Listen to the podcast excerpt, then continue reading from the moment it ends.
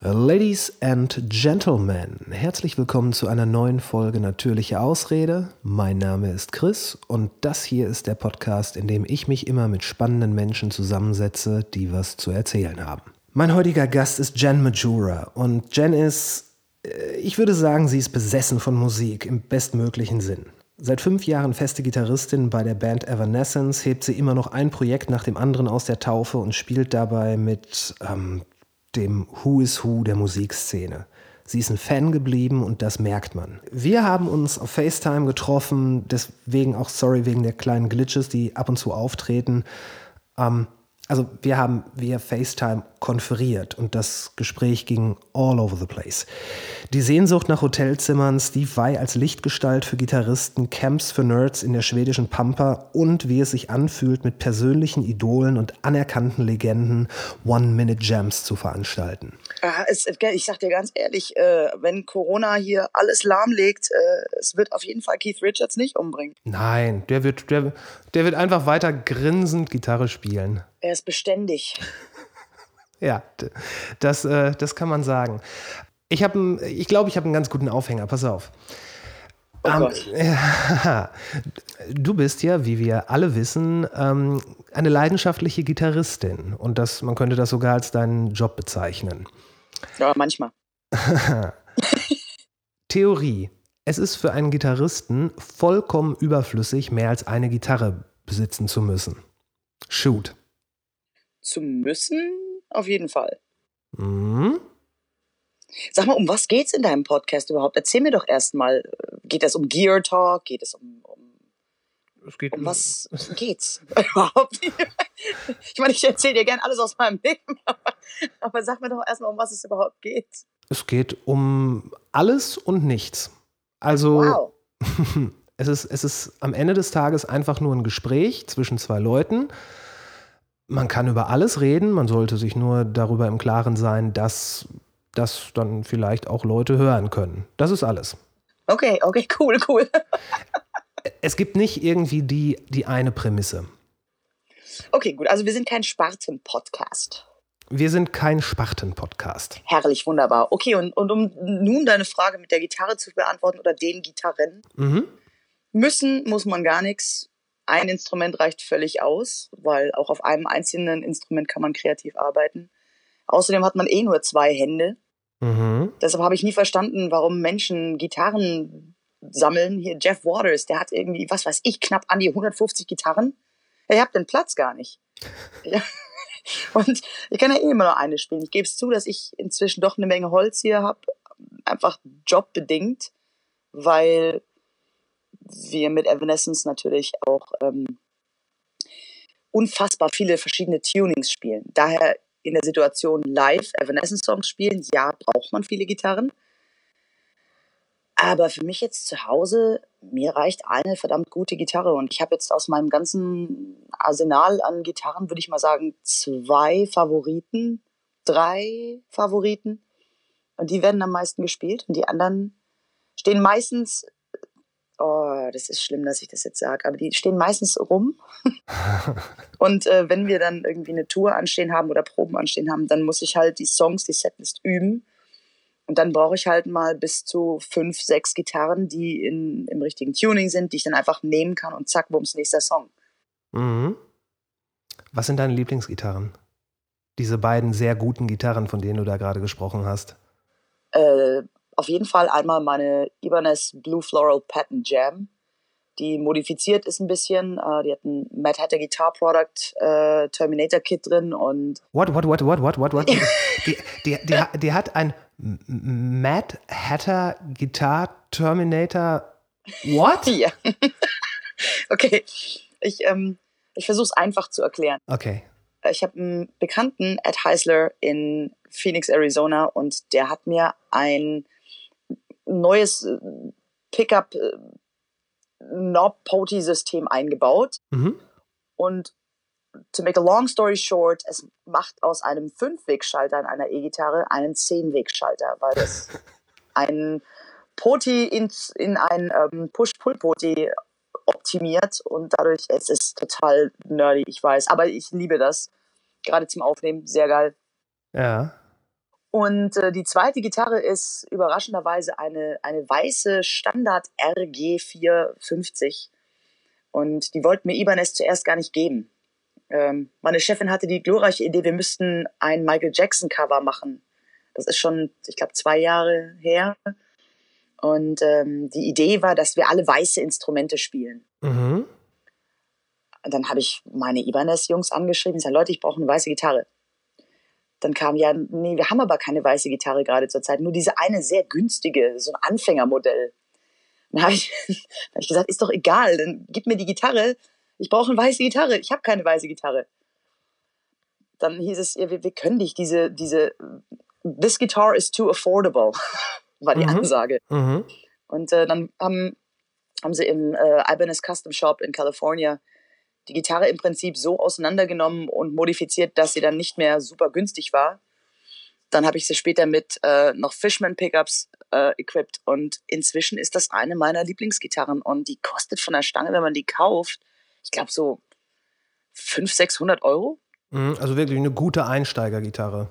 Definitiv. Und ich bin auch nicht der Meinung, dass Instrumente nur dann gut sind, wenn sie 3000 Euro oder so kosten. Also mhm. auch die, die äh, Blue Floral Patent Jam, die ich habe, das ist eine Premium-Gitarre, mhm. die preislich bei 1400 liegt, was für eine Gitarre nicht mal so extrem teuer ist. Das ist eine Menge Geld.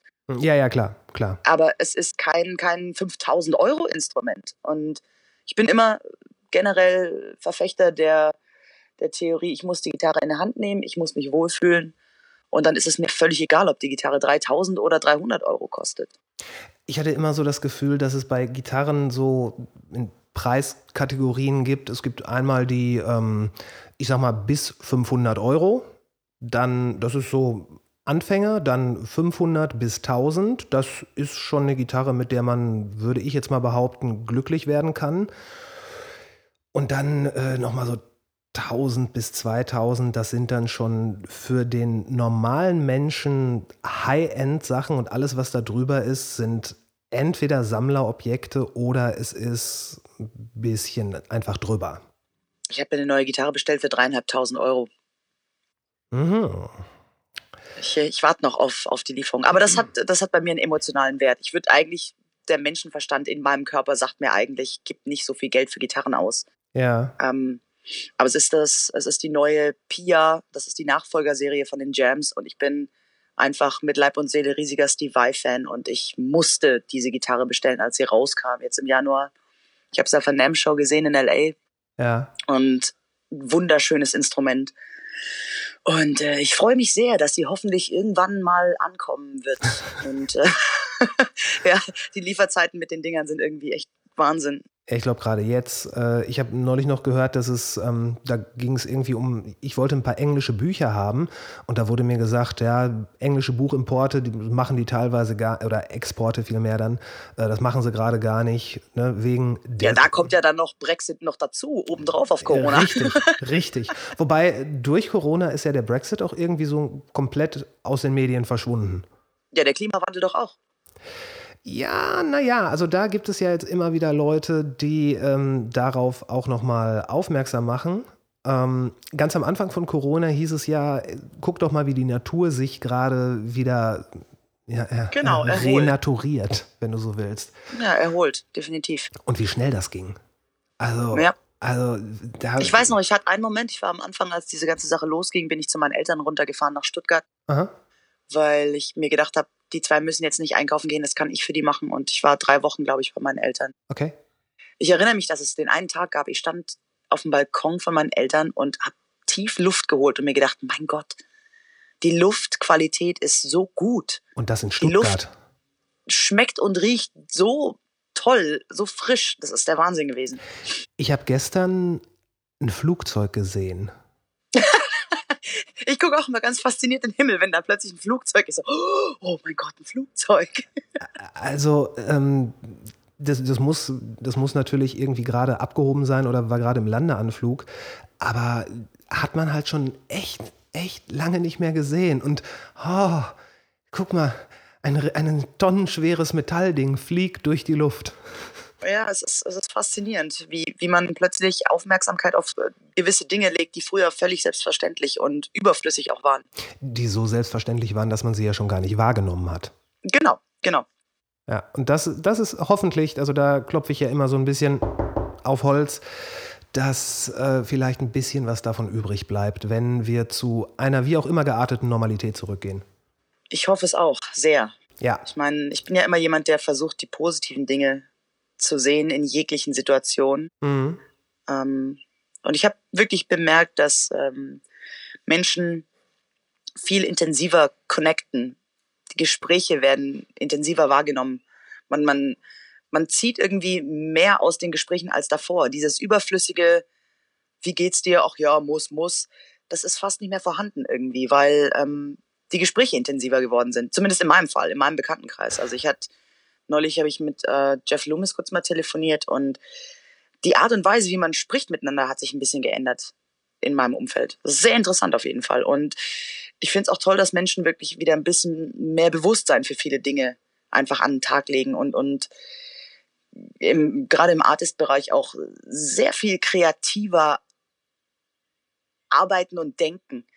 Weil ähm, vieles, was einfach selbstverständlich war, jetzt momentan weder nicht geht oder einfach überhaupt nicht äh, zur Debatte steht. Und äh, wir haben ja mit Evanescence vor, ich glaube, vor einem Monat war das ungefähr, haben wir ja auch ähm, die erste Single rausgebracht, Wasted on You. Und das Musikvideo dazu haben wir wirklich in Quarantäne mit iPhones jeder bei sich zu Hause gedreht. Ja. Weil es halt nicht geht. Man kann nicht mal kurz nach Los Angeles fliegen und ein Video zusammen drehen. Ich komme ja noch nicht mal mehr in das Land rein. Ja, ja, klar. Genau. Und, und dann kam die Idee auf von unserem, von unserem ähm, äh, Freund PR Brown, der auch alle unsere anderen Videos gemacht hat, ähm, dass wir doch einfach ein Quarantäne-Video machen. Und das war eine sehr interessante Erfahrung, da mal kreativ mitzuarbeiten, weil du kriegst eine Ansage in der E-Mail, hey, guck mal an, was Tim gerade gemacht hat, kannst du das irgendwie versuchen bei dir auch umzusetzen? Oder können wir noch ein bisschen mehr Laufszenen haben? Schaut, Amy hat das Video geschickt, könnt ihr das nachmachen? Also es war eine ganz, ganz andere, kreative, coole Art mal zu arbeiten. Das klingt auch jetzt eher wie so ein, wie so ein Schülerprojekt. So, ah, guck mal hier, was der macht, mach doch auch mal was. So alles so ein bisschen leichtfüßiger und unschuldiger. Naja, du musst es ja irgendwie synchron kriegen. Es muss Sinn machen und es ist ja auch nicht so, dass Evanescence eine kleine Underground-Band ist. Und äh, Nö. also die, die, das Endergebnis ist wirklich wunderschön. Wirklich wunderschön. Okay. Okay, ja, glaube ich. Ähm, ich. Ich glaube auch, dass viel Kreativität gerade, gerade bei Künstlern natürlich freigesetzt wird, weil diese Maschinerie, die vorher ähm, in Kraft war und uns alle, mich natürlich auch, ähm, quasi jeden Tag angetrieben hat, die, die ist jetzt halt weg. Also so all das, wo man sagte, ey, ich habe meinen Terminkalender, ich habe das und das zu tun, ich muss dann und dann das, ich muss regelmäßig hier, ist ja alles weg. Es ist ja komplett blanke Seite. Blank Page für alle. Ich sag mal so, der große Unterschied von uns Musikern im Vergleich zu, sage ich jetzt mal, nicht falsch verstehen, normalen Menschen, Mhm. die gerade auf Kurzzeit, äh, Kurzarbeit sind. Mhm. Ähm, heißt es Kurzzeit oder Kurzarbeit? Ich bin jetzt gerade völlig Äh, verwirrt. es heißt Kurzarbeit. Kurzarbeit, ne? Ja. Mhm.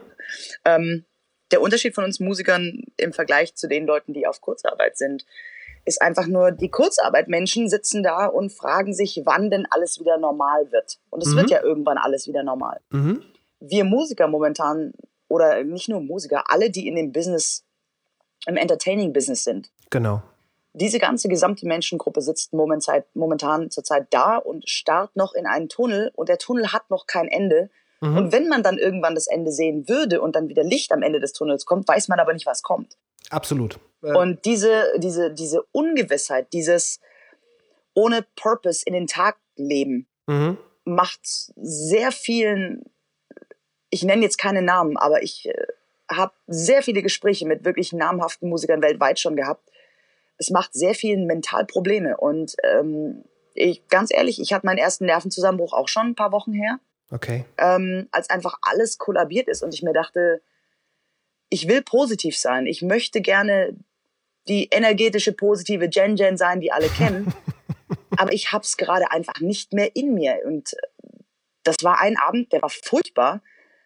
Danach war aber auch wieder gut. Und ich jeden Tag erfahre ich von einem neuen Musiker, mit dem ich irgendwie rede. Und es ist egal, ob Amerika oder Schweden oder Australien, es ist völlig egal, weltweit, global zieht sich dieses Phänomen durch, dass es wirklich eine mentale Belastung ist, dieses ohne Purpose, ohne zu wissen, was kommt, in den Tag reinzuleben. Mhm.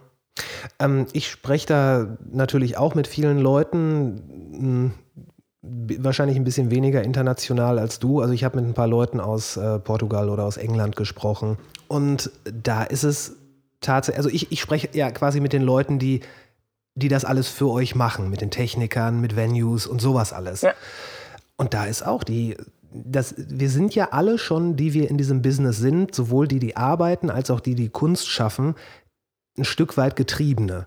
Weil du machst diesen Job, also das kann ich zumindest von meiner Warte aus sagen, du machst den Job ja nicht, um reich zu werden oder weil du unbedingt einen lauen Job haben willst. Du hast Arbeitszeiten, da muss man nicht drüber reden. Äh, Im Zweifelsfall von 0 bis 24 Uhr. Äh, also du musst es schon wollen. Und alle Leute, die in diesem Business sind, die wollen das. Weil die es toll finden.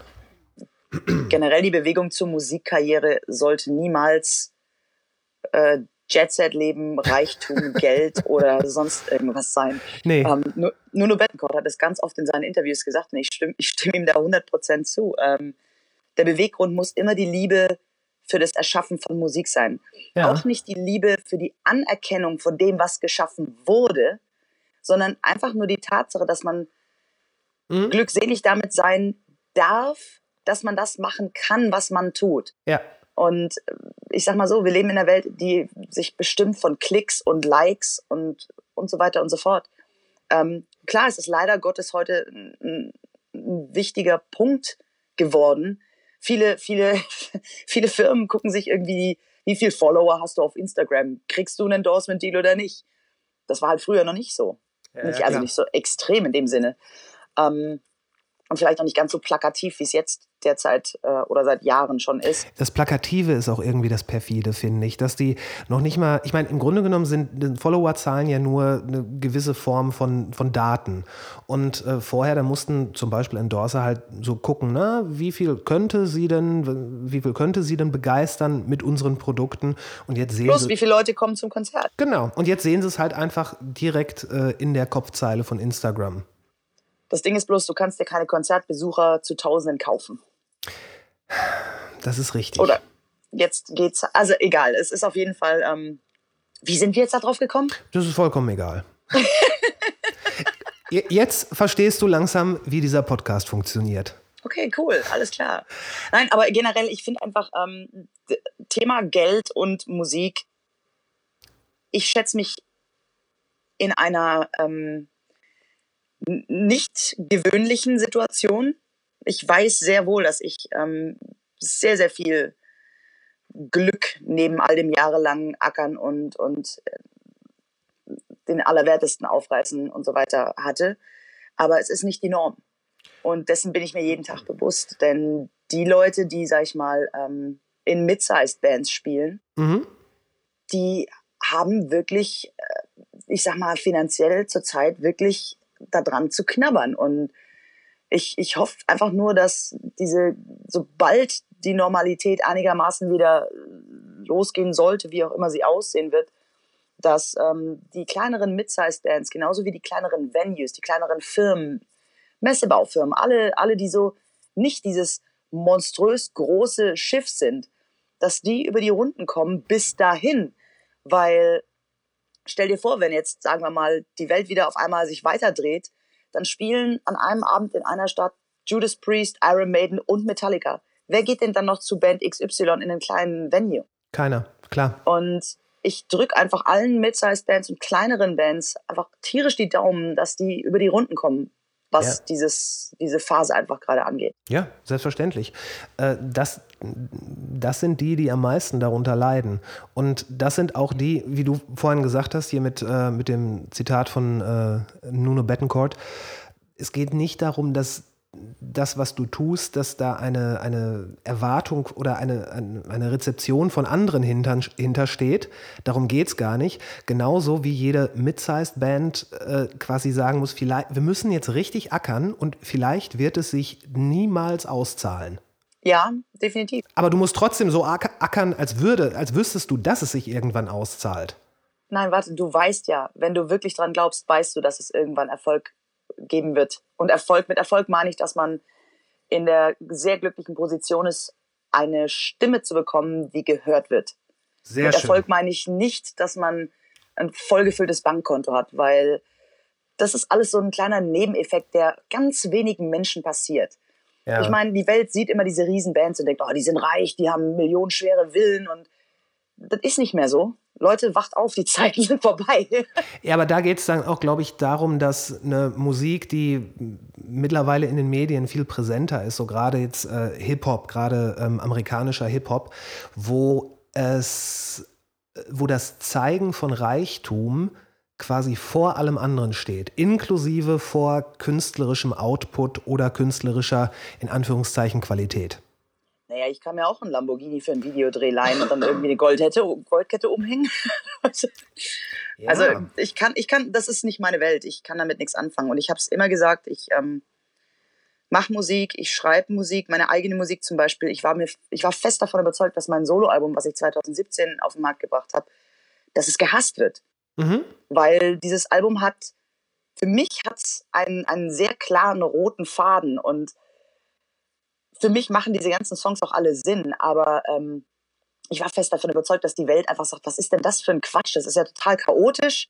Mhm. Was ist denn, die macht einen Song, da ist Metal, Pop, Jazz, alles auf einmal in einem Song. Das kann man doch nicht machen. Ich habe teilweise gehört, ey, du kannst doch keinen Akustik-Song auf dem Album machen, wenn, wenn alle anderen so, Sachen Hardrock und Proc und Funkrock sind. Ich sag, doch, kann ich. ey, du kannst doch keinen Instrumentalsong drauf machen, wenn alle anderen mit, mit Vocals sind. Doch, kann ich. Look what I just did. Und ich habe das Ding rausgebracht und es gab ganz genau zwei irgendwelche kleinen Websites, die dann gesagt haben, was ist denn das? Ich verstehe das nicht. Das ist ja total chaotisch. Es, es hat überhaupt keinen Sinn, dieses Album. Und, und dann denke ich mir halt so, ja, ist okay. Hast es halt nicht geblickt. Muss ja nicht jeder verstehen, was in meinem Kopf so abgeht. Aber unfassbar, aber wahr war der Großteil von denen, die es gehört haben, begeistert und ich war erstaunt, sehr erstaunt. War das, ähm, ist das denn so ein, so ein Album, oder warte, ich fange anders an. Du hast vorhin ja äh, Steve Vai zum Beispiel erwähnt. Äh, und Steve Vai ist ja gerade für so eine gewisse Form von Gitarristen ein Schutzheiliger, wenn man so möchte. Ist er. ist er. Ähm, also er ist ja eine wie gesagt, nicht für alle, aber für einige Gitarristen ist er wirklich so, eine, so ein Heilsbringer, ein Gott, ein, eine, eine übermenschliche Figur. Ich meine, man muss Steve Vai verstehen. Ich bin Steve Vai-Fan, seit ich acht Jahre alt bin. Wow. Und ähm, was eine harte Zeit in der Schule war. Weil gerade in der Grundschule, wenn dann alle irgendwie hier erzählen, oder noch schlimmer, Anfang Gymnasium, so Unterstufe, ja. alle hören Backstreet Boys und Take That und Spice Girls und ich komme um die Ecke mit Steve Vai, die haben mir alle einen Vogel gezeigt. Wie bist du denn damals auf Steve Vai? Welches Album war das? War das das Passion and Warfare? Okay. Passion and Warfare war ach, ich habe inzwischen ja alle Steve Vai-Alben. Ja, natürlich. Und mein, mein Dad ist äh, Bassist und er hat mich im Prinzip immer so ein bisschen an der Hand genommen und hat mir coole Sachen gezeigt. Mhm. Und ähm, Steve Vai muss man einfach verstehen, egal ob man ihn als Gitarristen und Musiker mag oder nicht. Mhm. Er ist ein unglaublich intelligenter Mensch, mhm. der sehr open-minded ist und revolutionär denkt und ähm, einfach durch diese Art und Weise, wie er denkt und arbeitet und spricht, die Gitarrenwelt einfach revolutioniert hat. Das, was damals Jimi Hendrix war, ist in der Jetztzeit Steve Vai, weil er hat einfach die, die Art und Weise, wie Menschen E-Gitarre wahrnehmen, geändert. Er hat eine komplett neue Gitarrenform auf den Markt gebracht. Er hat einfach den kompletten die komplette Maschinerie E-Gitarre einmal revolutioniert. Und das allein, egal ob man seine Musik mag oder nicht, muss man einfach anerkennen, finde ich. Aber ist das was, was ist das was, was die breite Öffentlichkeit jetzt wirklich durch ihn kennengelernt hat oder durch die Gitarristen, die von ihm beeinflusst waren? naja, Steve Vai würde ich jetzt nicht unbedingt als Mainstream bezeichnen. Daher glaube ich, die breite Masse wird ähm, dadurch nicht großartig beeinflusst worden mhm. sein. Aber die Anzahl an Musikern und Gitarristen, die auf diesem Erdball rumhüpfen und sagen, Steve Vai ist großartig und eine der größten Influences ist äh, nicht zu unterschätzen. Ich habe gestern erst noch ein ähm, Instagram Live mit äh, Scotty von Polyphia gesehen mhm. und er hat genau das Gleiche gesagt. Steve Vai. Ähm, wer noch Nita die hat Crossroads damals geguckt und äh, wir reden so oft auch über Vai und über andere Musiker und so und sie sagt auch so, wenn es die Vai nicht gegeben hätte, hätte ich nicht angefangen, Gitarre zu spielen.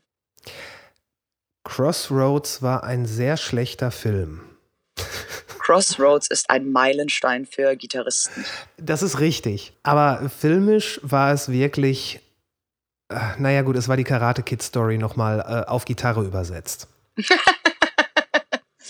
Aber es ist ein Meilenstein. Es ist, äh, es ist definitiv äh, ein Meilenstein. Es ist der Film. Und es wird, es wird auf jeden Fall sehr, sehr viele Menschen, dieser Film hat sehr viele Menschen dazu bewegt, das Instrument Gitarre zu erlernen. Ja. Und allein, wenn du sowas schon schaffst, ist das ähm, eine wundervolle Sache. Ich habe neulich eine E-Mail gekriegt, also Instagram-Message irgendwie. Ist, ist ja egal, kann eh keiner nachvollziehen. Da hat mir, da hat mir ein kleines Mädel geschrieben, Jen, ich bin total Fan von dir und so und äh, du hast es, hast mich dazu gebracht, dass ich jetzt anfange, Gitarre zu spielen. Und das sind so diese kleinen Momente, da geht's nicht um Geld, da geht's auch nicht um, um, äh, weiß nicht, äh, kaufen noch mehr hundert Leute Musik von uns oder so. Das sind diese ganz kleinen Dinge, die manchmal im Leben passieren, die mich so unglaublich glücklich machen. Und dieses Glück, dieses Gefühl, du hast jemanden inspiriert, du hast was geschafft, in jemandem zu wecken, das kann kein Geld der Welt jemals bezahlen. Würde ich hundertprozentig unterschreiben. Klar. Weil dann, das bedeutet ja, dass du auf irgendeine Art und Weise auch etwas der Welt hinterlässt. Und wenn es nur, und nur, nein, und wenn es dieses kleine Mädchen ist, das jetzt anfängt, Gitarre zu spielen. Genau. Und das ist ja auch immer so mein, mein Ding. Es, wir leben in, in so einer Welt, die ist so, ah, steril, hyper, steril vor allen Dingen zur Zeit. Ja. sehr schön, sehr schön.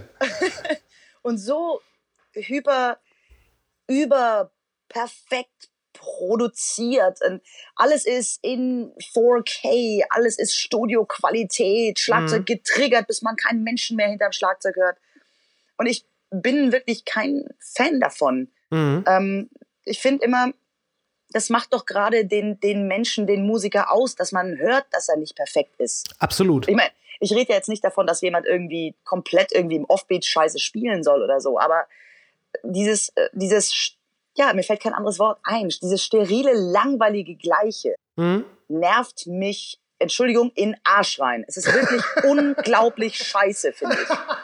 Und wenn ich mir, wenn ich mir anschaue, was gerade seit diese Phase losgegangen ist vor ein paar Monaten, mein Gott, wie das Internet voll ist mit QA und hier ein langer Livestream und da ein Wohnzimmerkonzert. Da habe ich schon persönlich als Künstler, auch wenn ich das meinen Fans gerne geben möchte, habe ich überhaupt keinen Bock mehr, überhaupt noch mitzumachen, weil ich mir denke so, boah, schon wieder noch jemand, der noch mal einen viel zu langen, langweiligen Livestream macht? Nein. Und ähm, dann bin ich auf die tolle Idee mit den One-Minute-Jams gekommen. Okay, und stopp, stopp. Da möchte ich dich jetzt äh, ganz kurz unterbrechen. Ja, bitte. Du hast da was unglaublich Brutales gemacht. was unglaublich brutal. Ja, und zwar hast du hast diesen One-Minute-Jam gemacht. Den habe ich mir vorhin angeguckt. Welchen? Konga. Ah. Und äh, ich, es war, äh, meine Güte, Jen. Ich habe, das ist ja ein Lied von äh, Gloria Estevan und äh, ich glaube, die Band hieß Miami Sound oder so. Und das ist ein Lied, das ist so, also ganz egal, welcher, welcher, welchen Musikgeschmack du hast, wenn du dieses Lied hörst, dann, dann wackelt der Arsch. Punkt. Und ey, Du kannst sowas nicht nach einer Minute unterbrechen. Das ist so ein Lied, das ist so ein Dauerschleifenlied. Da möchte man eigentlich glücklich durch den ganzen Tag tanzen. Und ich meine, gut, es sind One-Minute-Jams. Richtig. Ey, Jen, mach doch nicht sowas. Du kannst, du kannst das doch nicht abbrechen. Oh doch. okay. Denn es gibt, es gibt mehrere Gründe, warum ich damit um die Ecke kam mit diesen One-Minute-Jams. Ähm, zuerst, wir Musiker sitzen gerade alle zu Hause mhm. und ich meine, die meisten von uns, es gibt ganz wenige Ausnahmen, aber die meisten von uns sind equipped mit Mikrofonen oder Amps, äh, Plugins, Aufnahme, Recording-Programs und so weiter und so fort. Das heißt, es ist ein leichtes. In, in, Zeiten von Smartphones kannst du kurz dein Telefon irgendwo hinstellen, dich aufnehmen. Es ist eine leichte Sache, sowas zu machen. Es ist nicht, oh mein Gott, ich muss jetzt äh, einen 15 Minuten langen Song von Dream Theater mir drauf schaffen. Mhm. Sondern es ist eine Minute.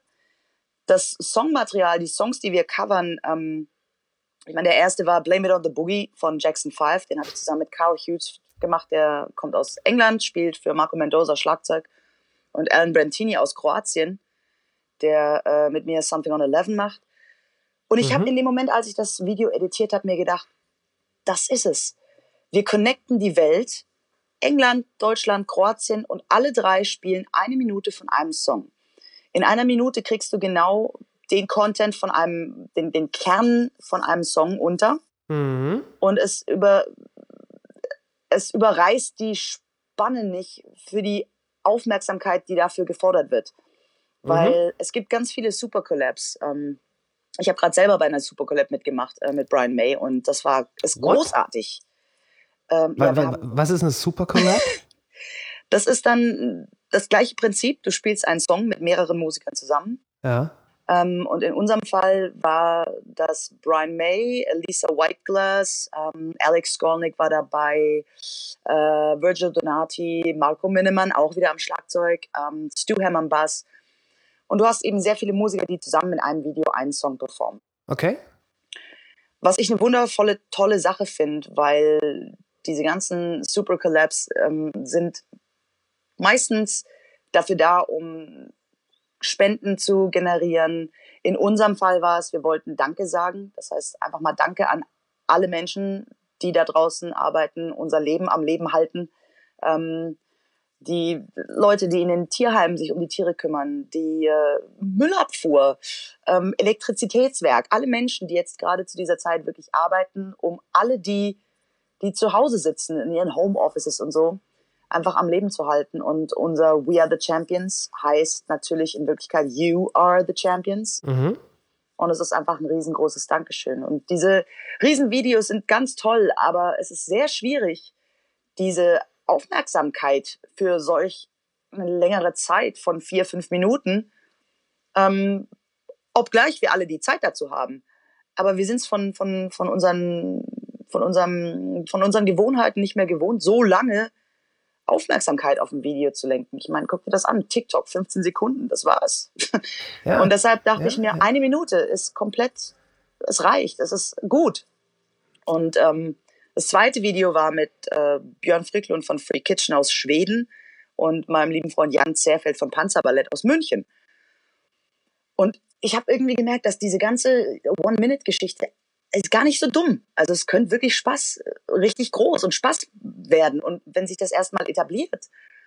Das dritte Video war dann schon eher, da habe ich gedacht, okay, jetzt kommst du in eine ganz krasse Liga von Musikern, als plötzlich Ron Bumblefoot Thal, der acht Jahre bei Guns N' Roses gespielt hat, mhm. aus New Jersey und Mike Terrana aus Italien, also er ist Amerikaner, aber wohnt in Italien, mhm als die mit mir zusammen einen Song gejammt haben.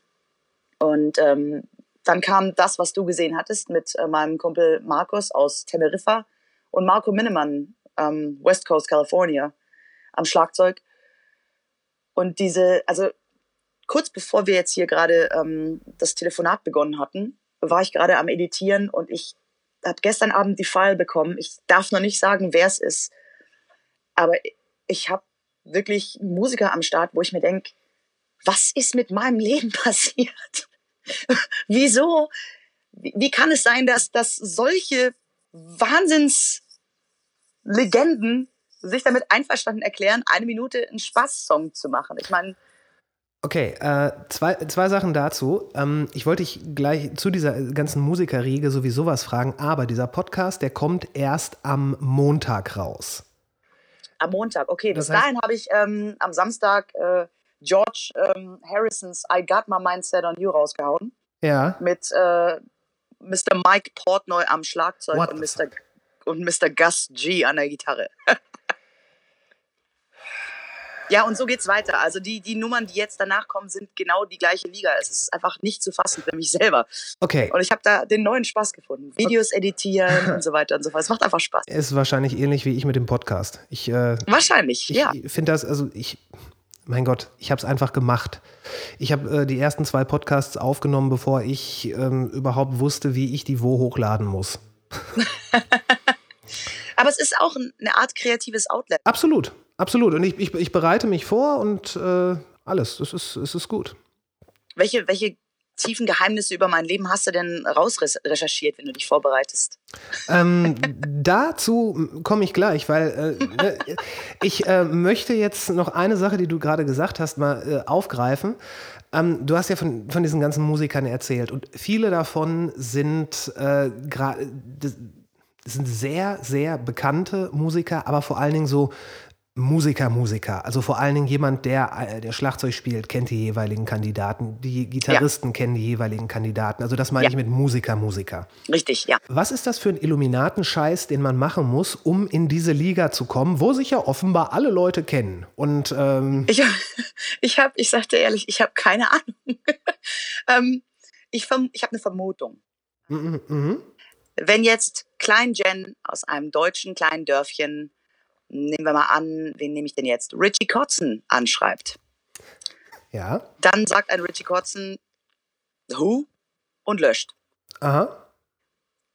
Wenn Klein Jen aus einem kleinen deutschen Dorf Richie Kotzen anschreibt, aber sie spielt bei der Band Evanescence, liest man das. Und es ist eigentlich, und ich nehme mich da auch nicht aus, ich bin da genauso. Ja. Das ist, eigentlich ist es traurig, aber mit diesen ich will nicht sagen Status, aber auch mit der Verantwortung, wenn du plötzlich in wirklich so einem riesen Act mitspielen darfst, kommt natürlich eine, ein, ein Tsunami an Nachrichten. Es ist auch irgendwo so ein Gütesiegel, schätze ich mal. Mit Sicherheit. Und du kannst aber einfach diese, diese Welle an, an Informationen und Nachrichten teilweise, du schaffst es nicht, das alles zu beantworten, weil es wirklich so enorm viel ist. Ähm, ich verbringe jeden Tag mindestens anderthalb bis zwei Stunden, jeden Morgen, einzig und allein damit, Nachrichten durchzugehen auf Instagram, Facebook, Twitter, na Twitter nicht so, aber Facebook und Instagram. Okay. Und ähm, das kostet viel Zeit. Und so traurig es ist, und wie gesagt, ich nehme mich auch selbst da nicht aus, man selektiert. Und teilweise sitze ich einfach da und denke mir, was, was ist auf einmal passiert, wenn ich durch mein, durch mein SMS, durch mein SMS-Textregister äh, hier durchgehe? Da sind Namen bei, wo ich mir denke, wie kann das, wie kann das überhaupt sein, dass diese Menschen überhaupt wissen, wer ich bin? Ich, mein, meine Telefonnummer ist in deren Telefon. Wie kann das sein? Was ist passiert? Mhm. Und das ist eine, ein, so ein kurzer Moment immer, den ich immer wieder mal habe, den ich auch hoffentlich nie verlieren möchte. Weil genau das ist es, was mich bodenständig bleiben lässt. Dieses, ich kann auch mal Fan sein. Ich kann auch mal sagen, hey, ich stehe jetzt nicht hinten am FOH und schaue mir das Konzert mit verschränkten Armen an. Ich habe es bei Winery Dogs gemacht. Ja. Ähm, ich meine, ich bin mit Richie befreundet und wir haben uns, ich habe mehrere Male ihn schon live gesehen mit Winery Dogs. Und ähm, am Anfang, klar, man steht dann hinten, aber irgendwann habe ich mir gesagt, so, weißt du was, ich gehe jetzt vor in die erste Reihe, ich hole mein Telefon nicht einmal raus und ich, ich ja, headbang und habe jetzt einfach Spaß und sing mit. Mhm. Und ähm, das ist denke ich mal, so eine Eigenschaft, wenn ich, ich habe ja nichts davon, wenn ich jetzt hinten am FOH im Dunkel stehe und denke, ich bin die coolste Sau auf, auf dem Planeten. Also was ein Blödsinn.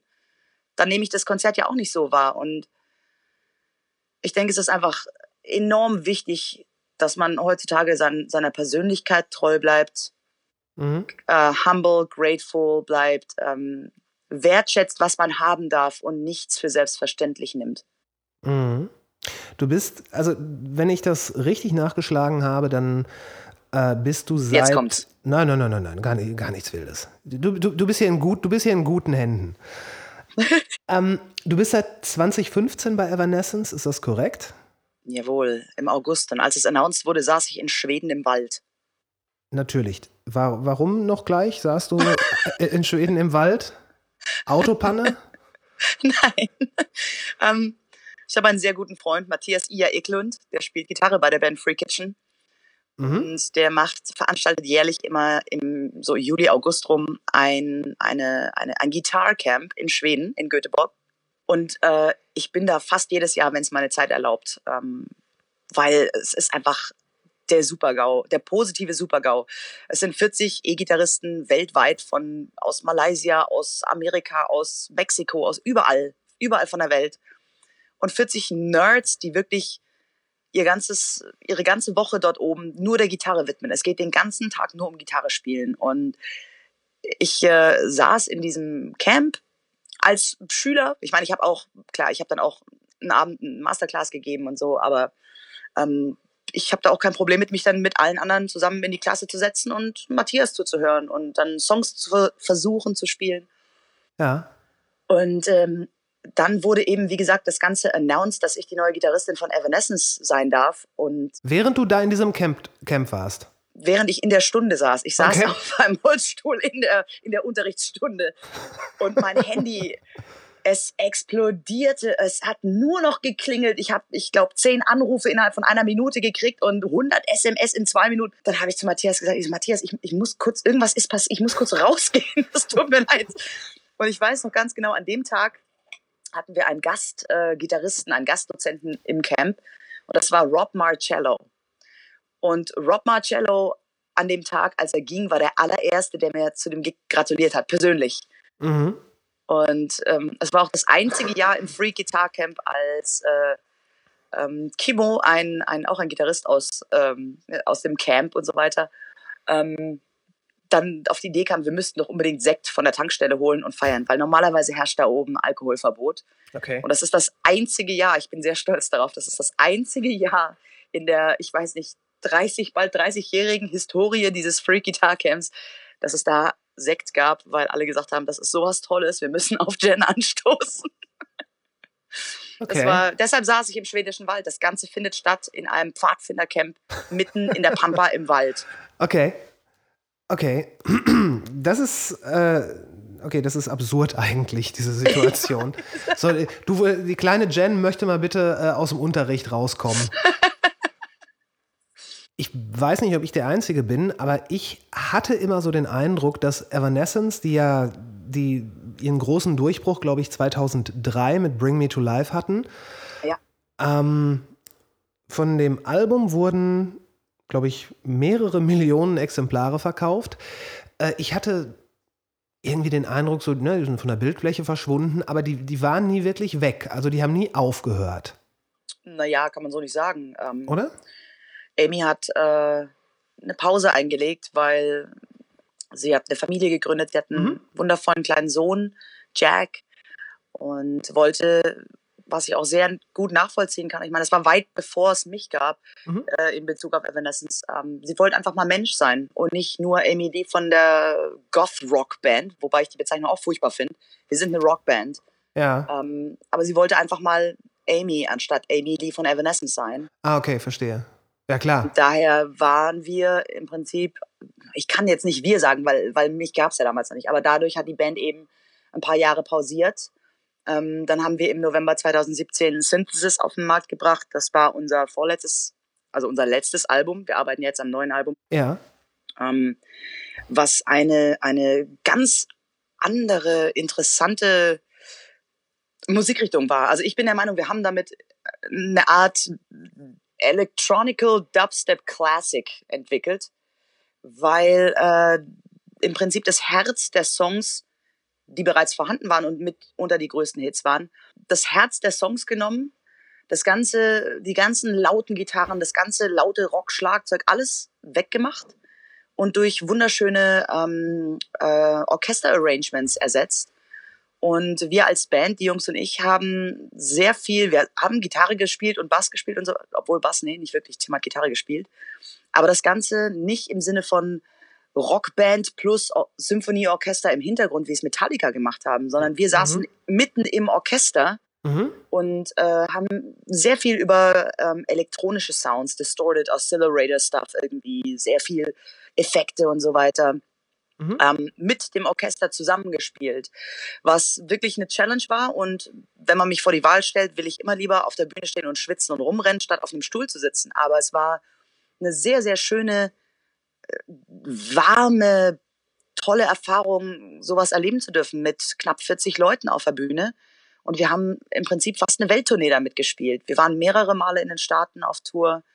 Ähm, die letzte Tour war mit Lindsay Sterling. Da hatten wir, das war die größte Tour meines Lebens. Sowas habe ich selber noch nicht erlebt. Ich saß jeden Tag auf der Bühne und, und mir ist die Kinnlade runtergefallen. Da waren im Durchschnitt 25.000 Menschen. What?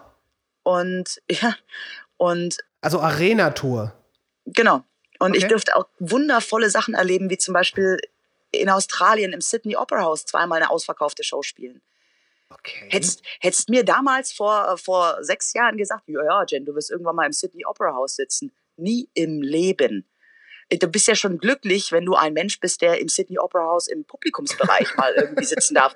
Hätte mir jemand gesagt, hey Jen, du hockst da mit deinem Hintern auf der Bühne und spielst zwei ausverkaufte Konzerte da also ich hätte dem jemanden Vogel gezeigt.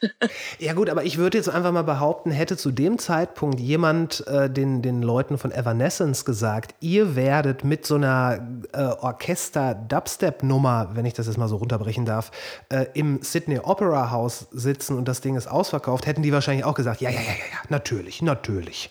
Mit Sicherheit, mit Sicherheit, weil es einfach, es war ein riskanter Schritt, ja. finde ich persönlich, weil du nimmst bereits veröffentlichtes, vorhandenes Songmaterial, man weiß nie, wie darauf Menschen und Fans reagieren, und verpackst es komplett neu in, in diese wunderschöne Orchesterklassik, aber dennoch komplett moderne Sample- und, und Dubstep-Welt. Es war einfach, wir wussten alle nicht, wohin die Reise geht und was daraus wird. Und letztendlich, wenn ich jetzt zurückblicke, muss ich sagen, ich bin enormst dankbar für all die Erfahrungen, für all die Menschen, die, die ich auch kennenlernen dürfte durch diese ganze Geschichte. Ich ähm, bin wirklich, ich schaue gern auf die Zeit zurück. Das, das kann ich absolut nachvollziehen. Ich meine, das ist ja sowohl kreativ als auch äh, personell, als auch reisetechnisch eine Once-in-a-Lifetime-Geschichte. Naja, reisetechnisch weiß ich jetzt nicht so ganz. Ähm, ich hätte auch nie gedacht, dass ich irgendwann mal zu Hause auf der Couch sitze und sage, mir fehlen Hotelzimmer und Flughäfen. Aber ich hatte es heute Morgen mit meiner Freundin Simone von Epica noch drum, drüber, als wir so gesprochen hatten, ähm, dass es definitiv keiner hätte sich je erdenken können, dass wir mal zu Hause sitzen und es vermissen. Oh nein, Lobby Call morgens um fünf. Oh nein, lange fliegen. Oh nein, Jetlag. Oh, schon wieder ein Hotelzimmer. Das sind diese Dinge, auf über die man sich früher auf Tour immer beklagt hat. Mhm. Aber jetzt im Nachhinein, es fehlt, weil es einfach ein ganz, ganz großer Bestandteil von tourenden Live-Musikern ist. Und wenn, wenn, wenn, wenn dir das plötzlich genommen wird, dann, dann fehlt dir einfach, das ist wie ein Stück, was man einfach aus dir rausschneidet, was fehlt. Und du hast ja schon wirklich lange äh, Touring gemacht. Mhm. Also ich glaube, also die längste Tour mit Evanescence war mal drei Monate, die ich nicht zu Hause war. Mhm. Nein, aber ich meine auch schon vorher. Du hast ja ähm, vorher auch in anderen Bands gespielt. Da war ich nie so ganz sicher. Auch da, ne? Research. Hm? Sehr gut. Ich bin ein guter Junge. ähm, ich habe gefunden die Bands Black Thunder Ladies. Ich habe ja. Rage. Knorka ja, Moment, Knorkator und e ja. Equilibrium. Yep. Nun gibt es von dir keinen deutschen Wikipedia-Artikel, wohl aber einen englischen. Ähm, und der ist so ein bisschen merkwürdig geschrieben. Äh, ja, wirklich, so? ja wirklich, wirklich, vom Verständnis, weil es, man kann es man kann es so lesen, als hättest du zumindest Equilibrium, Black Thunder Ladies und Knorkator mitgegründet das ist ja interessant, was ich nicht. Ey, das Internet ist so toll. Also, es, wie gesagt, es, wenn, man, wenn man es besser weiß, dann kann man vielleicht auch das Richtige rauslesen, aber Wikipedia ist ja nun mal eigentlich für die Leute, die es nicht wissen. Also das ähm. Letzte, was ich mache, ist mich selbst googeln. Also das ist ganz schlimm. Das Internet ist ein sehr, sehr, kann ein sehr, sehr böser Platz sein. Ich ja. bin gesegnet mit tollen Fans und ich habe ein, ich habe eine, eine, eine sehr schöne Community an positiven, guten Menschen, mhm. auf meinen Social Medias und so weiter. Aber das Internet kann auch sehr, sehr böse sein. Ja, natürlich. Und ich, ich nenne jetzt nicht so, so tolle Seiten wie Blabbermouth, die Menschen zu Nervenzusammenbrüchen bringen und äh, mir drei Monate meines Lebens Death Threats eingebracht haben. Was? ja, ich hatte ein, ähm, Oh, es gab einen Vorfall mit, ich sag's, mit Phil Anselmo bei einem Dimebash äh, Jam. Ja. Ähm, das war damals in der Presse und es ging um seine Aussage von wegen White Power. Die er damals mit Weißwein erklärt hat. Genau, genau diese, dieser Vorfall. Und ich weiß noch, ich habe das gesehen und wusste da zu der Zeit, weil das alles noch sehr frisch und neu für mich alles war, diese, diese Tatsache, dass man plötzlich eine Stimme hat und aufpassen muss, was man sagt. Mhm. Das war bisher nicht so, weil, ach, die 200 Leute auf Facebook, ja, pff, auf Ja. einmal sind irgendwie nicht mehr 200, sondern 20.000 und Mhm. dann muss man halt ein bisschen anders äh, Gewichtung auf die Worte legen, die man sagt und genau auswählen, wie man sie sagt. Mhm. Und mir war es einfach sehr wichtig, ein, ein kleines Statement loszulassen zu dem Thema. Und das, ich, ich weiß es noch wie gestern. Es war Rob Flynn von Machine Head. Er war der Erste, der ein Statement-Video gemacht hat, was ziemlich lang war. ja, ich dann glaube, das habe ich damals sogar gesehen. Mhm. Dann gab es Scott Ian von Anthrax. Dann Ja. hatten wir Sebastian Bach. Ja. Und wir hatten, wer war der vierte im Bund? Gab es nicht noch jemanden? ja, ich, und es mich- gab noch jemanden. Und mich auf jeden Fall. So, Ja. und ähm, ich war das einzige Mädel, was irgendwie ihre Meinung dazu gesagt hat. Und ich habe mich damals äh, etwas zu provokant ausgedrückt. Wie kannst du nur? Gerade als Frau. Erstens das und zweitens dann noch gegen einen Menschen wie Phil Anselmo. Ja. äh, ja, ich sag mal, damals waren es ungefähr 23.000 Pantera-Fans, die mich umbringen wollten. Mhm. Ähm, und dieser Post, dieses Video war gedacht für mich und meine Follower, für die Leute, die mir folgen. Es war nicht gedacht, um auf Blabbermouth geteilt zu werden. Es war nicht gedacht für alle Pantera und Phil Anselmo-Fans. Und da hast du dann gelernt, wie das Internet funktioniert. Auf schlimme Art und Weise wahrscheinlich. Ich habe wirklich, ich habe täglich für über Wochen täglich äh, Death Threats ähm, Was bekommen. hast, was hast du denn so Schlimmes gesagt? Das möchte ich jetzt nicht wiederholen.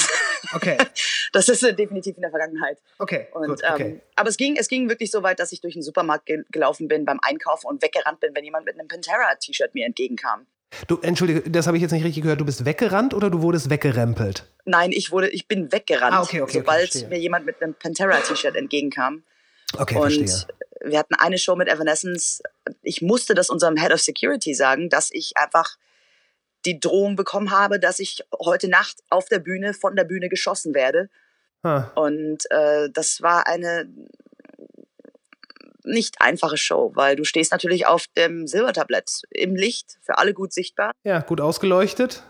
Und äh, dann zu wissen, dass es eventuell jemand im Publikum gibt, der dich abschießen und abknallen will, ist nicht einfach. Ja, und ich meine, Pantera, ähm, Pantera-Fans, gerade diese ganze Southern State-Geschichte, da, da ist ja so eine, so eine Knarre, die man dann mit sich führt, nicht unbedingt was Seltenes. Aha. Mhm. Und Pantera ist ja auch. Sie sind ja nicht für ihre Schmuse-Songs und Schmuse-Attitüde bekannt. Ich meine, Hut ab, Dimebag Darrell hat genauso wie viele andere großartige Gitarristen wirklich Historie geschrieben.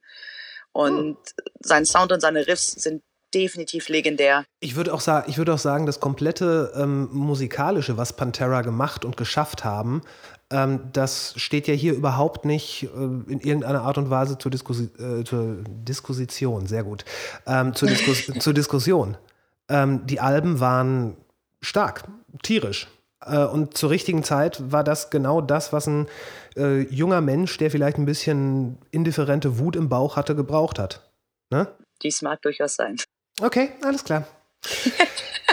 Zurück zu dem, was ich gesagt habe. Hier diese Equilibrium, Knorkator, Rage, Rage-Sache. Ähm, du, ich, ich glaube, die Black Thunder Ladies, die hast du gegründet, oder?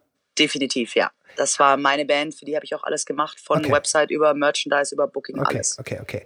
Äh, warst du bei den anderen, ähm, verstehe dieses nur, jetzt bitte im, ähm, in the nicest way possible, äh, warst du da nur Gitarrist oder Mitmusiker oder was, was war da? Also bei Knorkator ist die ganze Geschichte entstanden da, und ich bin immer noch wirklich gut befreundet mit Stumpen und mit Alf und ähm, da ist die Geschichte entstanden, da die Jungs ein Jubiläumskonzert in der Zitadelle in Spandau auf die Beine gestellt haben. Mhm. Das bis heute immer noch das längste Konzert ist, bei dem ich jemals teil äh, habe. Das Konzert ging, glaube ich, vier Stunden. Okay. Und äh, da, das war in so einer Zeit, in der es sehr in war, immer zu sagen, Band XY and Friends.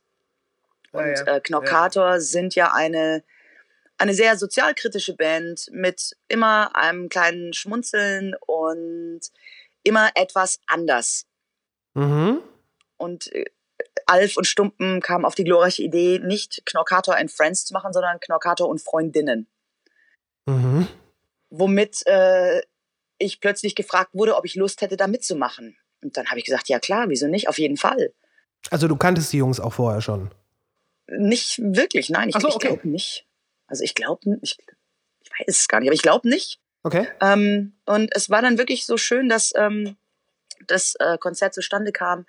Ich habe auch ganz, ganz viele tolle Musikerinnen kennengelernt. Unter anderem auch hier Ellie the Fiddle, die jetzt bei Subway to Sally spielt, die war auch mit von der Partie damals, da haben wir uns kennengelernt. Ich habe auch auf ihrem Soloalbum einen Song mitgespielt. Es, war, es sind ganz tolle Connections entstanden.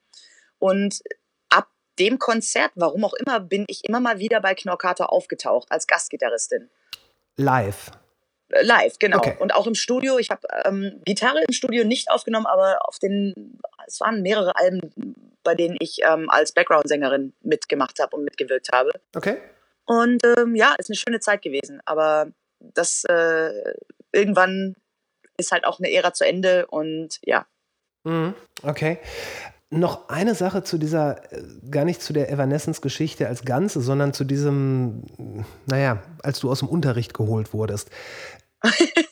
es ist ja nun nicht so, dass die äh, Musiker irgendwie sich auf dem Marktplatz Pfeil bieten und dann irgendjemand einen Zuschlag bekommt. Du musst ja vorher schon gewusst haben, dass du da in irgendeiner Art und Weise im Gespräch bist.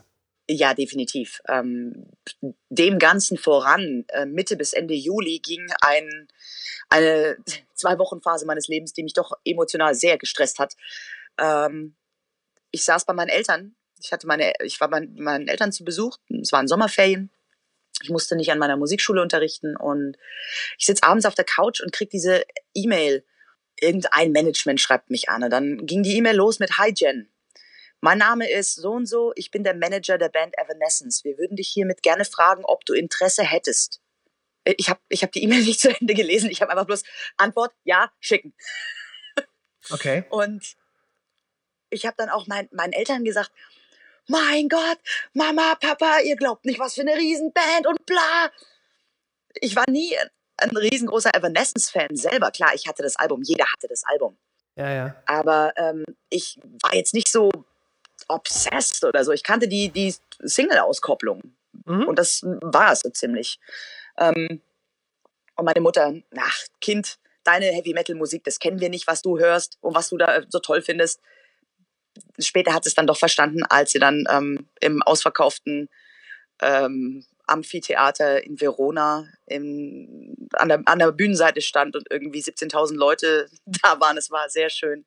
Und Mami hat ganz doll geweint und ich war sehr stolz. Und seitdem versteht sie auch so ein bisschen, was dieser Wahnsinn ist in meinem Leben seit fünf Jahren.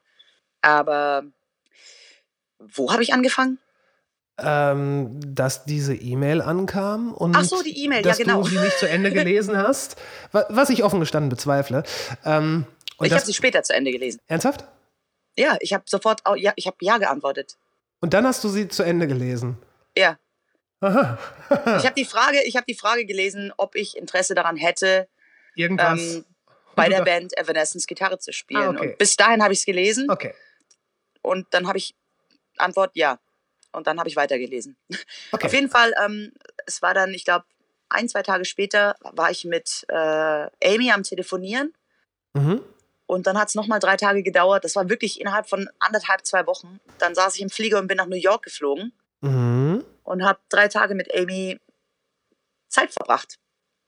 Wir haben Spaziergänge gemacht, ähm, sind zusammen essen gegangen, waren zusammen bei einem Jazzkonzert, äh, haben zusammen in Bars gesessen, geredet, gelacht und einfach Zeit miteinander verbracht. Und jetzt kommt meine Lieblingsquote an der Stelle jedes Mal. Ähm, Rob Zombie in dem Film Hired Gun hat was unglaublich Wahres gesagt und er hat so recht. Jemanden in einer in deiner Band zu ersetzen mit einem virtuosen, tollen Musiker ist das leichteste überhaupt, weil der Planet ist voll von unglaublich talentierten Musikern. Aber du musst jemanden finden, der auch von seinem Lebensstil und von seiner Einstellung her ähm, so die Coolness hat, so, so ein Leben mitzuleben. Weil klar, man, man sieht immer nur die Konzerte, aber es ist schon, es kommen viele Sachen mit bei, die man in der Öffentlichkeit halt so nicht sieht. Man muss super dedicated sein, ähm, man muss sich darauf einstellen, viel Zeit an Flughäfen zu verbringen. Äh, zumindest in meinem Fall, weil ich ja die einzige arme Sau bin, die auf der falschen Seite vom, vom Atlantischen Ozean wohnt.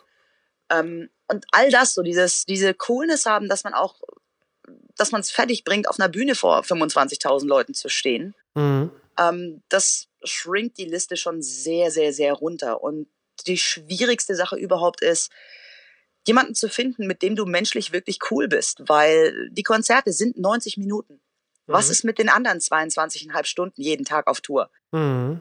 Keiner will irgendwie einen Arschloch im Bus sitzen haben und die menschliche Komponente ist eine der aller, aller wichtigsten.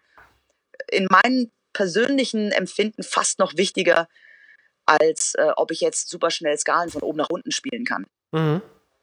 Und ähm, ja, deshalb haben wir Zeit verbracht und. Also ihr wart quasi auf einem Date. Auf einem drei Tage langen Date, genau. Und dann saßen wir in einem Musikladen, haben zusammen Gitarre gespielt, zusammen gesungen. Und ich erinnere mich noch, dass. Also quasi in Anführungszeichen ja. öffentlich. Ja, klar. okay. Und dann haben wir da ein bisschen zusammen gespielt und so. Und dann weiß ich noch, wir hatten beide Gitarren auf dem Schoß und saßen uns so gegenüber und Amy auf einmal so, oh Jen, habe ich dir schon gesagt? Und ich habe mich echt erschrocken in dem Moment. Ich dachte so, oh Gott, habe ich eine Spaghetti im Gesicht? So, was, was ist? Habe ich einen Pickel? Und sie so, you got the gig! Und ab da war es klar. Und dann gibt es natürlich ähm, ein paar organisatorische Dinge, die du erstmal erledigen musst, bevor du sowas announcen kannst. Ja klar, es gibt ja auch wahrscheinlich vertragliche Sachen, die man fertig machen muss. Erstens das und zweitens geht es auch viel um Sicherheit, ähm, um was man als, als sag ich mal, mid-sized Musiker so an Informationen auf Social Media über sich preisgibt und was man vielleicht dann doch mal nochmal überdenken sollte. Mhm. Weil, ich weiß nicht, Evanescence haben ich über 20 Millionen Likes auf Facebook. Wenn dann plötzlich 20 Millionen Menschen gucken wollen, wer die neue ist, mhm. da übst, überlegst du dir aber ganz, ganz, ganz genau, was da ja, irgendwie okay, von okay, dir okay. online vorhanden ist. Verstehe. Und ja. Weil du ja auch ein Stück weit für die Band dann sprichst. Natürlich, klar. Auch, auch wenn du es gar nicht tust, aber es wird halt so wahrgenommen. Nee, definitiv. Also das tun wir alle. Ich denke mal, wir, wir sind alle äh, vollwertige Bandmitglieder und wir haben alle immer das Beste für die Band im Sinne, egal mit was wir tun. Ich meine, Will zum Beispiel, unser Schlagzeuger, ist einer von, von, von der Band, der auch sehr, sehr viel neben Evanescence macht, sehr viel Studioalben einspielt. Der hat jetzt mit Michael Sweet hat er gearbeitet. Er hat das äh, letzte Album von Gus G mit eingetrommelt. Der ist super aktiv. Mhm. Hat auch einen, einen Gig in Italien bei, ich nenne ihn immer den italienischen Bruce Springsteen, Vasco Rossi.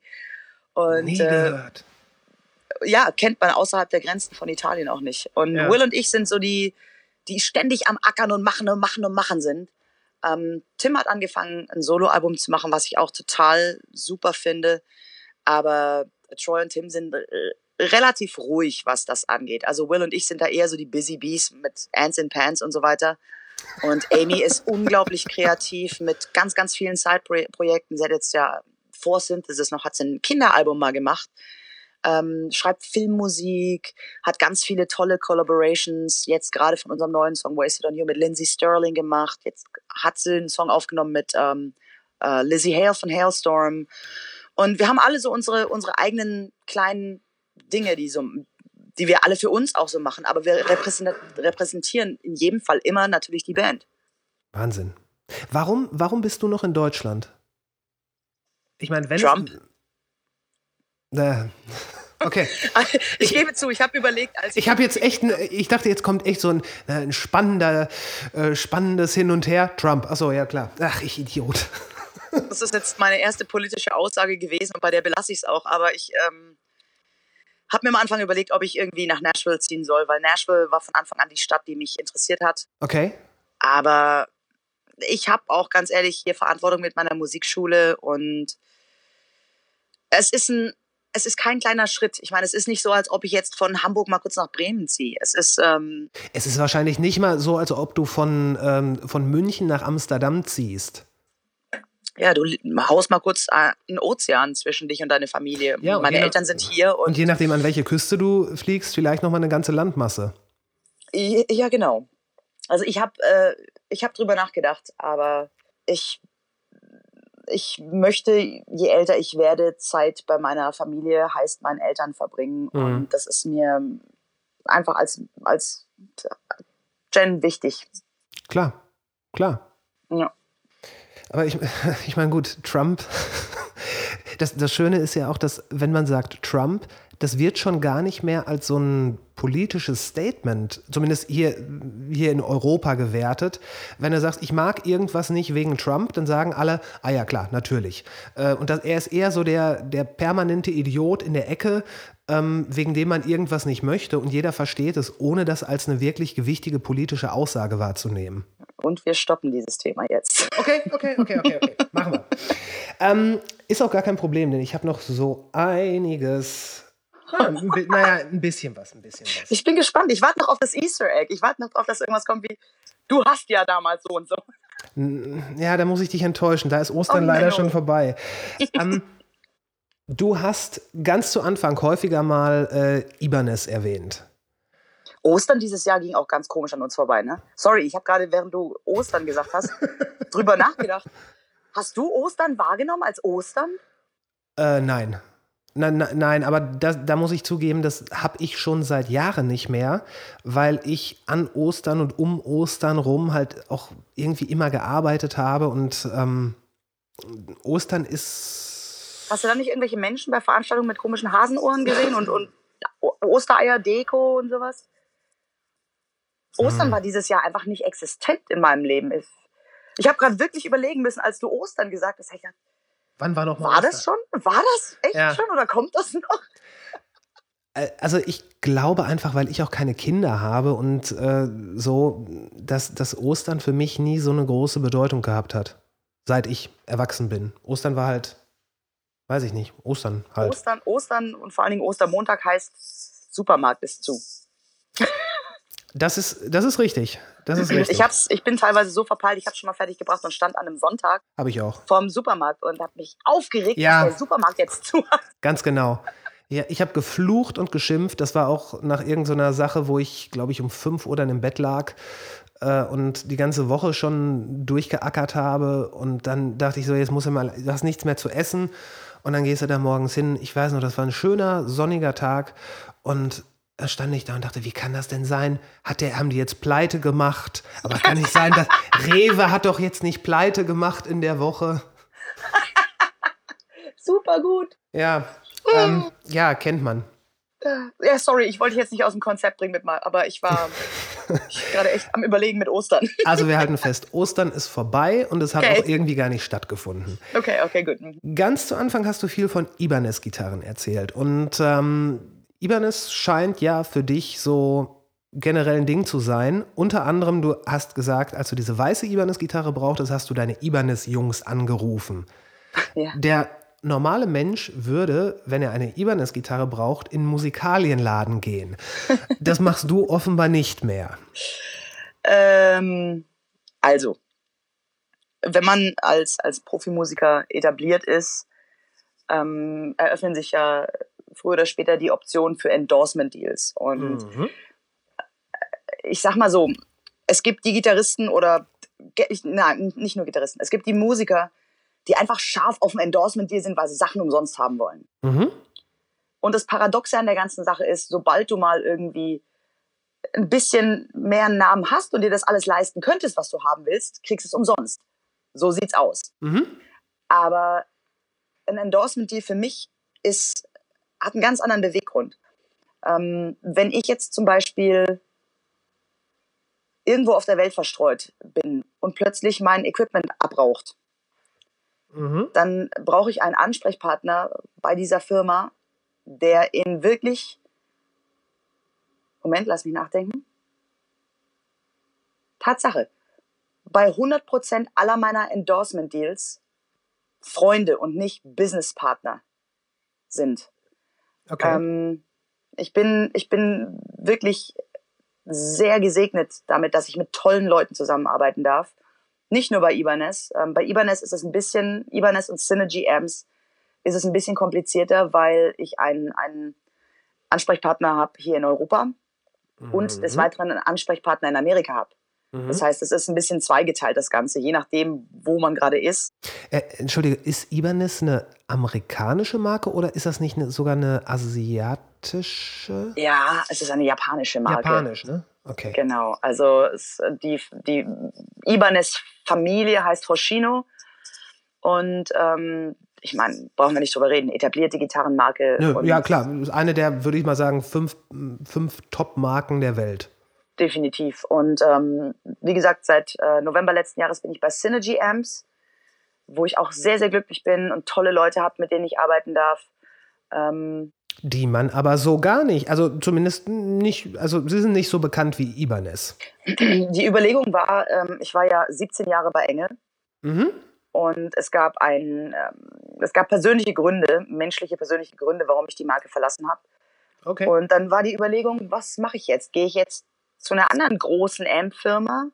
Klar, ich habe mit vielen ähm, E-Mails hin und her geschrieben und, und ähm, wirklich mich bemüht und viel angetestet auch.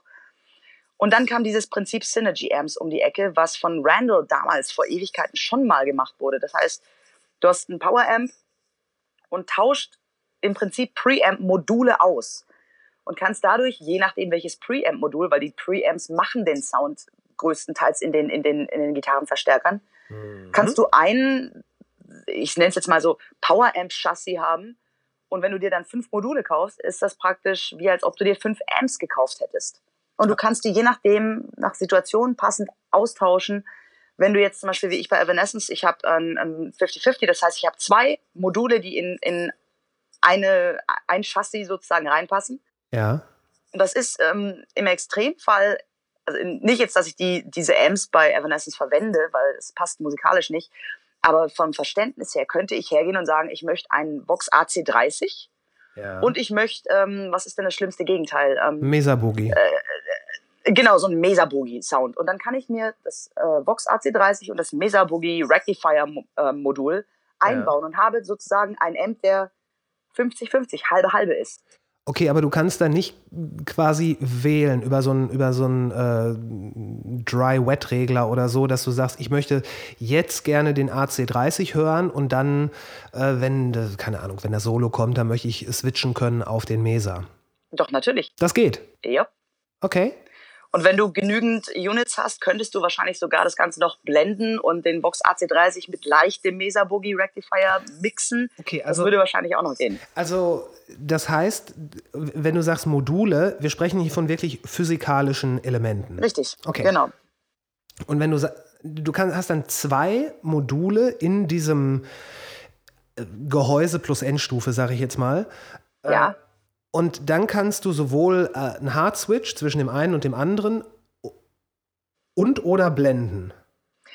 Mit dem Blenden, da brauchst du zwei Units. Ah, ja, na klar, natürlich. Na, aber es würde, denke ich mal, funktionieren. Ich, nicht, dass ich das jetzt bisher gemacht habe, weil ich habe ganz klar meinen mein, mein, äh, Sound. Ich fahre mit dem ähm, Harry Brown Eye sehr gut. Das ist ein. Ich bin wirklich einfach, ich bin auch noch am Probieren, weil natürlich es gibt so viele Optionen auf einmal. Mhm. Ähm, und äh, ich habe für mich herausgefunden, äh, sie klingen alle gut. Aber man muss halt ähm, ein bisschen schauen, was für einen vom Taste her passt, wie mit allem, wenn du Amps kaufst. Klar. Ähm, und ich muss ein bisschen differenzieren, was das Perfekte für den Sound von Evanescence ist mhm. und was das Perfekte für mich mit meiner Solomusik ist, weil ich kann nicht diesen High-Gain-Sound, den wir bei Evanescence brauchen, für meine lustigen kleinen Solo-Songs nehmen. Das, mhm. das passt einfach nicht. Mhm. Und daher variiert das immer so ein bisschen bei mir. Und ich finde es auch cool, dass man einfach so viele Optionen jetzt hat. Und Synergy sind wirklich noch momentan nicht so sehr verbreitet. Wo, wo kommen die her? Äh, auch Amerika. Okay. Was mich aber sehr davon überzeugt hat, war, als ich gelesen hat, dass äh, Steve Vai auch bei dieser Firma ist.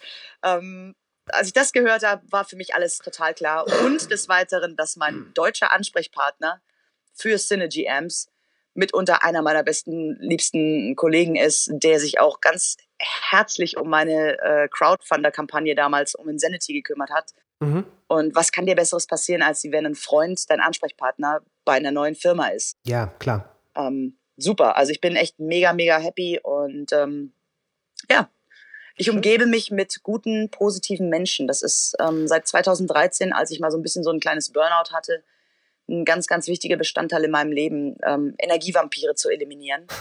Weil es gibt drei Typen von Menschen. Es gibt die Menschen, mit denen redest du fünf Minuten und ja. danach geht dein Tag weiter wieder vor. Dann ja. gibt es die Menschen, mit denen redest du fünf Minuten und du bist völlig erschöpft, weil das Gegenüber sich nur beklagt und nur Probleme hat. Und, oh, und das sind Ener Energievampire, die dir einfach Energie rauben. Ja. Und auf der positiven Seite, das sind definitiv die Menschen, mit denen ich mich in meinem Leben umgebe. Mhm. Ähm, Gibt es diese Menschen, mit denen redest du fünf Minuten und fühlst dich danach erfrischt. Du hast was aus dem Gespräch mitgenommen, du mhm. fühlst dich gut. Und ja, also es ist definitiv ähm, ein ziemlich wichtiger Bestandteil, sich mit den richtigen Energien zu umgeben.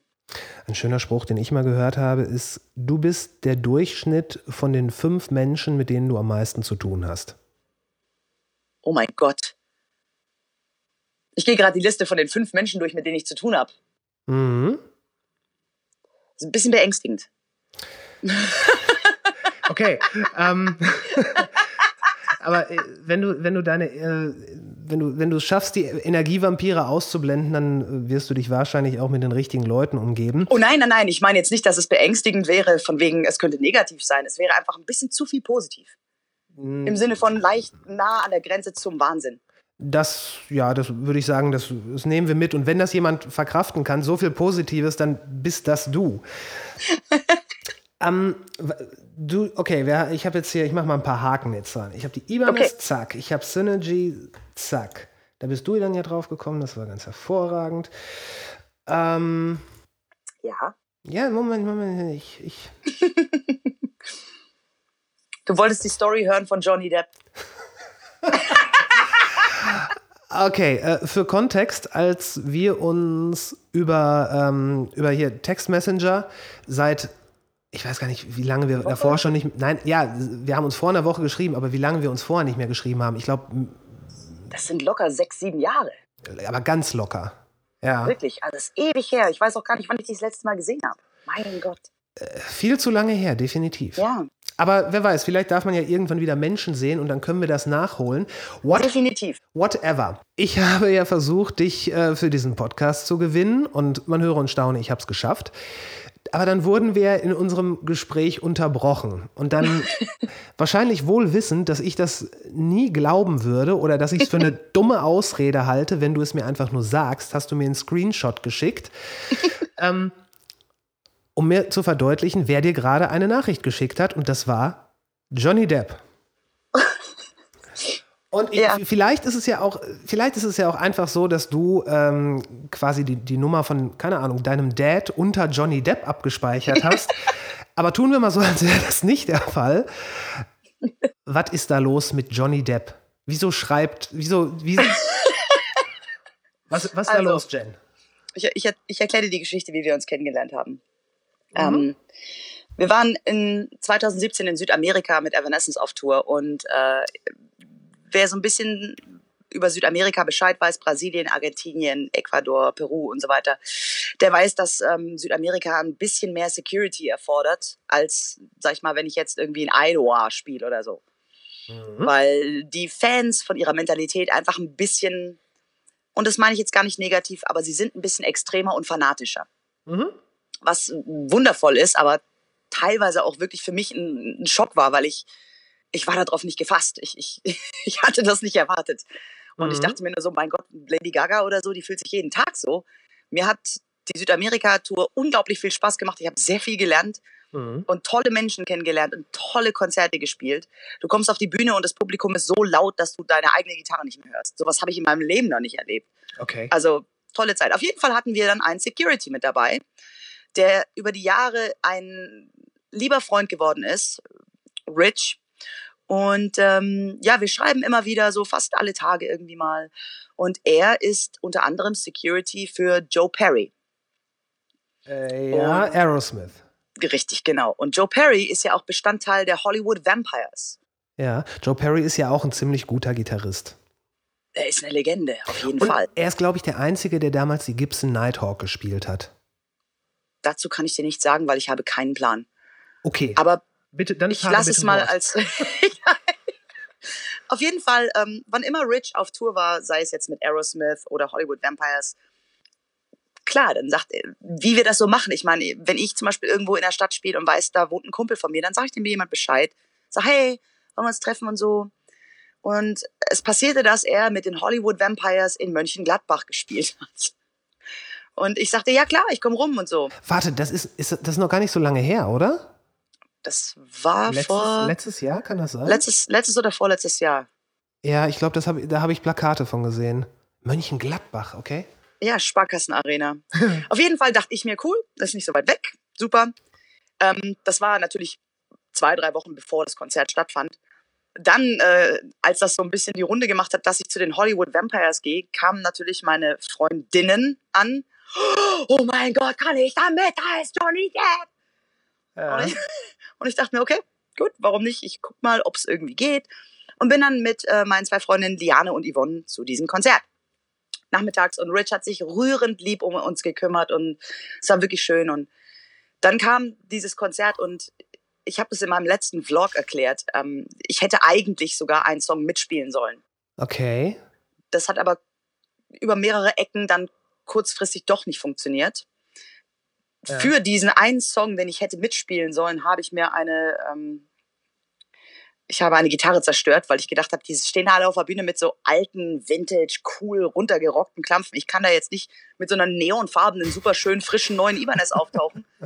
Also habe ich eine alte Gitarre genommen, habe die mit Hammer und Meißel und Pfeile bearbeitet, damit sie ein bisschen kaputter und alter aussieht. Okay. Ja, ich weiß. Ähm, das, Ja, ja, und noch schlimmer ist, dass der Song dann halt nicht stattgefunden hat. Woran dich diese Gitarre jetzt immer erinnern wird. ja, genau. Und sie sieht toll aus. Ich finde, ich habe das super gemacht und sie klingt auch nach wie vor toll. Ja. Deshalb, ja.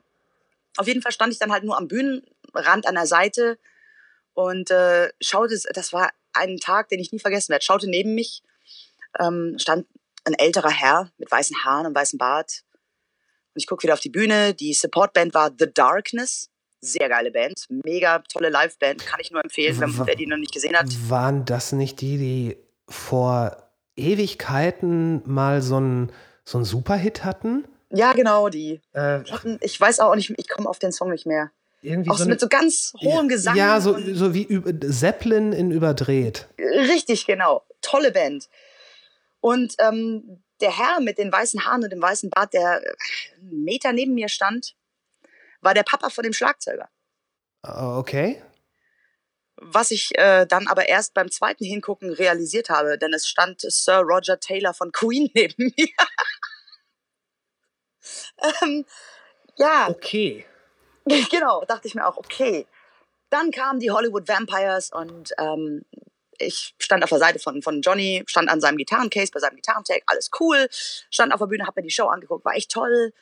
Und ich werde es nie vergessen, es kam der letzte Song und plötzlich kam Amber, das ist auch eine Bekannte, die macht so Production Assistance, kam zu mir auf die Bühnenseite gerannt und sagt, schnell, schnell, komm, komm, du musst auf die andere Seite von der Bühne. Und mir ist mein Herz in die Hose gerutscht und ich dachte, oh Gott, was jetzt? Was die Hollywood Vampires machen am Ende der Show ist, sie pusten oder lassen von ihrer Crew riesige Luftballons aufpusten, die dann ins Publikum geworfen werden. Und das ist, sieht natürlich toll aus, was dann so ein Meer von roten und weißen, schwarzen Luftballons. Okay. ist cool, mit dem Hollywood Vampires Logo drauf. Okay. Und sie stellte mich auf diese Bühnenseite, auf die Stage Left, auf die Seite, wo Joe Perry stand. Ja. Ähm, und drückt mir diesen Luftballon in die Hand und sagt, und gleich, wenn alle rennen, rennst du auch und schmeißt den Luftballon ins Publikum. Und im Bruchteil von einer Sekunde habe ich mir gedacht, oh nein, oh nein. Headline, Evanescence Gitarristin rennt auf Bühne von Hollywood Vampires und wirft Ballon ins Publikum. Und ich dachte so, oh, ich will das nicht, ich, um Gottes Willen. Das war alles innerhalb von einer Millisekunde. Dann dachte ich, okay, du nimmst den kürzesten Weg. Du rennst nicht in die Mitte von der Bühne, sondern gerade, da wo du gerade stehst, ganz am Rand von der Bühne, da sind zwei Monitorboxen vorne am Rand und da ist eine ganz kleine Lücke dazwischen. Genau da rennst du hin, schmeißt den Luftballon und rennst gerade wieder zurück. Dann bist du auf der Bühne nur eine Sekunde und kein Mensch wird dich sehen. Mhm. Alle rennen los. Ich renn los auf diese kleine, und die Bühne war ja echt nicht klein. Und ich renn auf diese Sparte und in dem Moment, ich guck auf diese Lücke zwischen diesen Monitorboxen und ich renn und sehe zwei Füße durch genau diese Spalte. genau durch diese kleine Lücke kommen zwei Füße auf mich zu. Und ich gucke hoch und es ist Johnny Depp und ich denke, oh nein. Und in meiner Panik, weil er voll in meiner Schusslinie war, ich wusste nicht, was ich machen sollte. Ich mit meinem blöden Ballon und ich habe ihn einfach geworfen und ich habe ihn voll Gas am Kopf getroffen und höre auf der Bühne diesen Sound von diesem Ballon, wie er so dung macht. Ich gucke ihn an, er guckt mich an und ich drehe um und denke, oh Gott, das ist jetzt nicht gerade passiert. Ähm, das nicht, nicht schlimm genug, nein, sondern danach kam natürlich mein Kumpel Rich wieder an und sagt, ja komm, äh, hier, Johnny will kurz Hallo sagen. Ich so, oh nein. Du wolltest eigentlich am liebsten nur ganz schnell weg ins Auto und... Ich, ich hätte mich am liebsten in Luft aufgelöst, mir war das so peinlich. Ähm, dann standen wir, wie das immer so Aftershow-mäßig ist. Du stehst halt an den Dressing Rooms und wartest dann so und dann kam er raus. Und äh, ich habe mich dann als allererstes, was ich gemacht habe, war, ich musste mich entschuldigen. Ich sagte, es tut mir leid, dass ich dir einen Ballon an den Kopf geschmissen habe. Und er guckt mich an und sagt, hast du? Und ich so, ja, sorry. Und dann hatte ich natürlich ähm, Foto, Foto, Foto und so weiter und so fort. Und dann hatte ich eine Halskette mit dabei von meiner Firma Rockies, mit denen ich eine Jewelry Collection auf den Markt gebracht habe und wollte ihm diese Kette geben, als einfach nur als Geschenk. Man bringt halt was mit, wenn man als Dankeschön dafür, dass man Meet and Greet und, und so weiter und so fort. Man ist halt höflich. Genau. Und jetzt hatte er aber dummerweise so ein, er hatte ein Tuch auf dem Kopf und einen Hut. Und ich so, hier, halt ihm die Kette hin. Und er so, ja, muss mir jetzt schon ummachen. Und ich dachte mir so, oh, jeder normale Mensch hätte einfach bloß die Kette genommen. Nein, Johnny Depp steht da, neigt zu seinen Kopf und wartet, dass ich ihm die Kette ummache. Jetzt war aber dieser Hut so groß.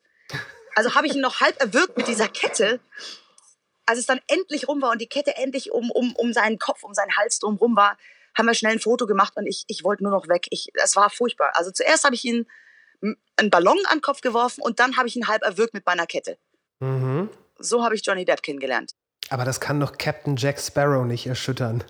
Es, es, erschüttert mich, ganz ehrlich. Was ist denn das für eine Kennenlerngeschichte? Du wirfst einem Hollywood-Star einen Ballon an den Kopf? Uh, ja, aber so kam das Ganze alles und äh, seitdem ähm, kennt man sich. Ja, also äh, gut, das war jetzt äh, quasi die erste Folge von ähm, Wie lernt man Hollywood-Stars kennen mit Jen. Schmeißt den Ballon an Kopf. Und er wirkt sie danach mit einer Kette. Dann funktioniert es auch mit dem Kennenlernen. Oh, ich ich denke nicht gerne an diesen Tag zurück. Es ist so peinlich, es ist so furchtbar. Dieser Moment, ich frage mich immer, wie mein Gesicht aussah. Und irgendjemand hat auch einen Pressebericht geschrieben über dieses Konzert und hat mich tatsächlich erkannt.